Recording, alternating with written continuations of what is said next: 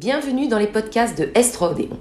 Nous sommes très heureux de partager avec vous une nouvelle saison de notre série Dans les coulisses de dans les coulisses de... Vous connaissez le principe? Oui, non, peut-être? Bon, petit rappel, il s'agit avec un expert d'explorer un sujet sous toutes ses coutures. Un sujet qui relie science, santé et société. Nous avons déjà exploré le cerveau avec Dans les coulisses du cerveau en compagnie de Yves. Nous avons également abordé la question du CBD et du cannabis à usage médical avec Nicolas Gauthier. D'ailleurs, vous pouvez écouter ou réécouter l'intégralité de ces deux premiers volets sur votre plateforme de podcast préférée. Pour cette troisième saison, entrons, allez-y entrez, on vous attend, oui, entrons dans les coulisses du transhumanisme.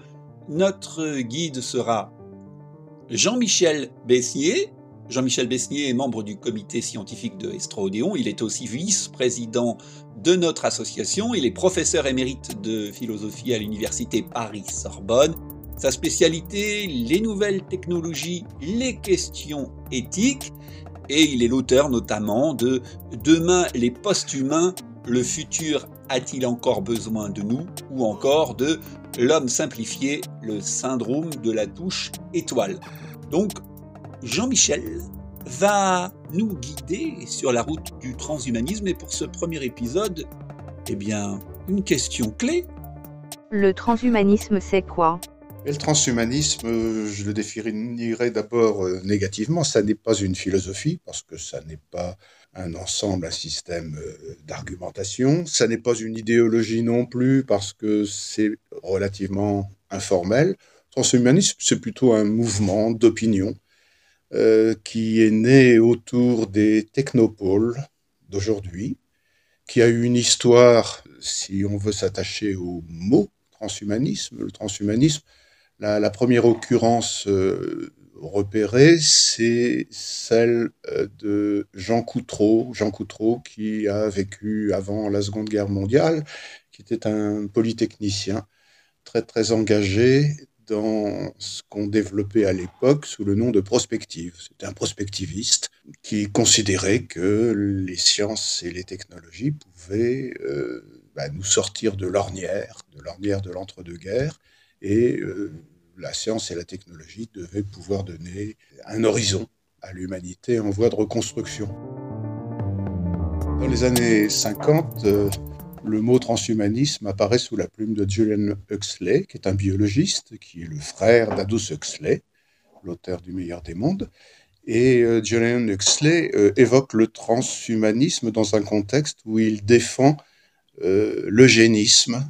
Son argumentation est simple, la biologie, ça doit servir à améliorer l'homme et donc à contribuer à quelque chose comme un transhumanisme. C'est une manière aussi de donner une définition un peu précise. Hein. Le, transhumanisme va nous installer dans un contexte où l'amélioration de l'homme sera euh, l'objectif des, sciences et, des techniques. Ensuite, le, transhumanisme semble s'être un peu estompé, effacé du débat public, mais pas pour longtemps puisque la contre-culture est arrivée. En retraçant un petit peu l'histoire du mouvement, bah, j'ai pu apercevoir, comme beaucoup, que la contre-culture américaine des années 1960 euh, volontiers le transhumanisme. C'est l'époque où euh, les mouvements hippies euh, qui luttaient contre la guerre au Vietnam, qui luttaient contre le, le consumérisme qui se développait, qui luttaient contre les pouvoirs politiques centraux et qui euh, tâchait de lutter contre la menace nucléaire, eh bien, se référait volontiers à, à l'idée d'un transhumanisme qui nous permettrait de nous arracher à tout cela. Et quand les hippies ont découvert l'informatique, certains d'entre eux en tout cas, euh, eh bien, ils ont considéré que la, science informatique était euh, sans doute une voie de salut beaucoup plus prospective que le LSD ou la musique rock, qui constituait euh, l'essentiel du levier que cherchait, qu'il cherchait à actionner pour euh, réaliser finalement une voie de, de salut à, l'humanité. En résumé, Jean-Michel, on peut dire que dans le transhumanisme, il y a deux vexions. Oui, vexion, hein, qui signifie, vous le savez sans doute, sensation du mouvement du corps par rapport à son environnement. Ici, on entend par vexion la façon d'évoluer. Donc, il y a deux façons d'évoluer pour le transhumanisme. Dans le transhumanisme, il y a un transhumanisme qui est associé à un progressisme, c'est le transhumanisme de Coutreau, de Jean Coutreau. Boostons un petit peu les sciences et les techniques et on s'en sortira il y a un transhumanisme beaucoup plus sombre. Euh, celui-là, c'est un transhumanisme qui cherche la rupture, hein, qui pense que les progrès sont allés aussi loin qu'ils pouvaient aller et ils ont produit beaucoup de catastrophes. Donc euh, il faut euh, changer de braquet hein, et passer à autre chose. Et le transhumanisme, ce transhumanisme-là n'est pas progressiste, mais est plutôt la recherche d'une rupture, en finir avec l'humain tel qu'il existe. Le transhumanisme est impliqué euh, nécessairement dans euh, les innovations technologiques les plus, saillantes aujourd'hui. La technoscience, qu'on appelle aujourd'hui la technoscience, elle est très très largement conditionnée par le numérique, la numérisation, les algorithmes. Hein. et quand on considère euh, ce que produisent ces, instruments numériques, algorithmiques, etc., bah, on les voit, on les retrouve forcément dans la, dans la robotique, dans, la commande assistée des machines, on les retrouve forcément dans l'intelligence artificielle sous toutes euh, ses formes. En fait, ce que vous nous dites, Jean-Michel Besnier, c'est que ces transhumanistes vont utiliser la technologie comme un instrument de rupture avec l'humanité telle qu'on l'a connue jusqu'à présent. Et on peut pousser le raisonnement encore plus loin en disant que il possède une vision de l'humain, de l'humain du futur, qui est résumable en deux parties en quelque sorte. C'est l'homme bionique qu'on imagine, l'homme bionique, donc on va mettre la pédale forte sur les biotechnologies, et on va euh, euh, associer aux biotechnologies tous les, instruments dont on dispose, les nanosciences, euh, l'informatique, les sciences cognitives, les neurosciences, etc. Ça, c'est l'aspect biologique. Hein. Mais l'autre vision de l'humain qu'on se fait volontiers, c'est le cyborg. Donc le cyborg est la seconde version possible de, de, l'humain tel qu'il est projeté par les, transhumanismes. Le cyborg, donc, c'est l'hybridation entre l'organisme biologique et euh, les moyens euh, offerts par la, cybernétique. Cyborg. Vous savez, ce mot valise de cybernétique organisme, organisme cybernétique, qui a été créé par un neurologue qui se nomme Manfred Kleines, qui est né en 1925 et qui est mort en 2020, qui est euh, d'origine autrichienne. Il est surtout connu pour ses innovations et ses découvertes sur l'interprétation de la musique, mais il a aussi travaillé donc sur l'étude des systèmes biologiques et de la neurophysiologie. Et donc dans ce contexte, eh on voit bien que l'IA, la robotique, les fantasmes autour du métavers, c'est-à-dire la virtualisation, hein, sont au premier, aux premières loges. Si nous explorons cet univers du transhumanisme, c'est que nous sommes bien dans un sujet qui est cher à la vocation de l'Estrodéon, parce que qui dit transhumanisme dit perspective, perspective fantasmée, diront certains, de santé parfaite et donc de vie sans fin. Ah, le lien que l'on peut faire entre transhumanisme et santé parfaite est assez évident si l'on songe que la santé parfaite consisterait à ne plus être malade, tout simplement, ne plus souffrir euh, des, affres du vieillissement et à la limite être dispensé de mourir.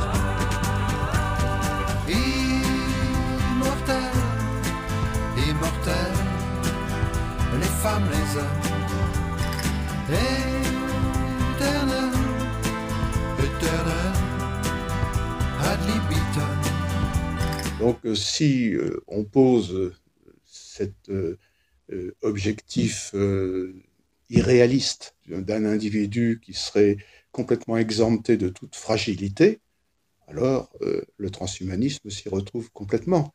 Hein. Donc les, deux choses sont parfaitement solidaires. Le, transhumanisme vise à mettre en œuvre des moyens qui nous permettent d'expulser de nous la vulnérabilité, toute source de vulnérabilité, toute source de finitude humaine à proprement parler. Et donc, du coup, euh, les, objectifs poursuivis sur le terrain de la santé parfaite sont euh, tout à fait en, consonance avec, euh, avec les, objectifs ou les, fantasmes du transhumanisme.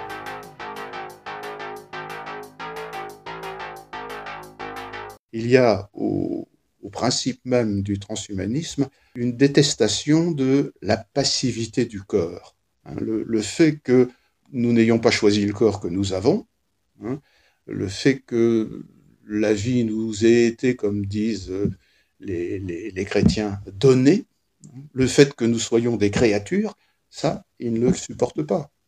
Donc il faut transformer toute source de passivité en, activité. Et, la, technologie, c'est l'image même de l'activité mise au service de, la production de l'humain, et non pas de, la réception de l'humain tel que nous ne l'avons pas choisi. Donc euh, c'est pour ça que les, transhumanistes euh, euh, pénètrent dans nos esprits contemporains par la porte de, la médecine. Hein, parce que donc euh, c'est dans le champ de la médecine que les transhumanismes peuvent le plus facilement rayonner. Lorsqu'ils certains d'entre eux nous promettent l'immortalité pour demain, euh, bon, bah, Madame Michu euh, dans l'oreille, hein, parce que bon, c'est quelque chose qui paraît effectivement complètement impossible, métaphysiquement impossible, mais après tout, on se dit, la science, elle peut tellement de choses que, euh, après tout,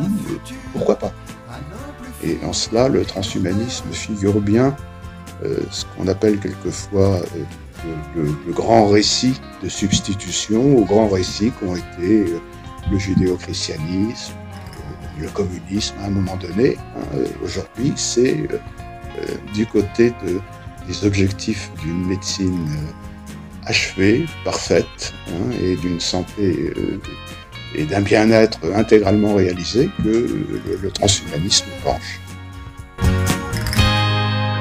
C'est mortel, c'est mortel, c'est mortel, c'est mortel, c'est mortel, c'est mortel, c'est mortel. Et avec une certaine espièglerie, nous nous sommes permis ce petit extrait de Immortel, chanson peut-être prémonitoire de Louis Chédid, on retrouve sur l'album Deux fois l'infini qui date de 2013.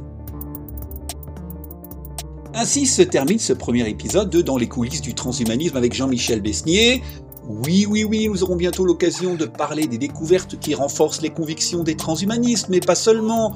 Nous n'oublierons pas de nous pencher sur euh, les aspects éthiques. Bref, le voyage ne fait que commencer.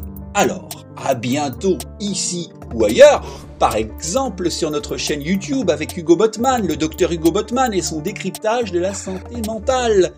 Votre fidélité nous honore. Merci beaucoup.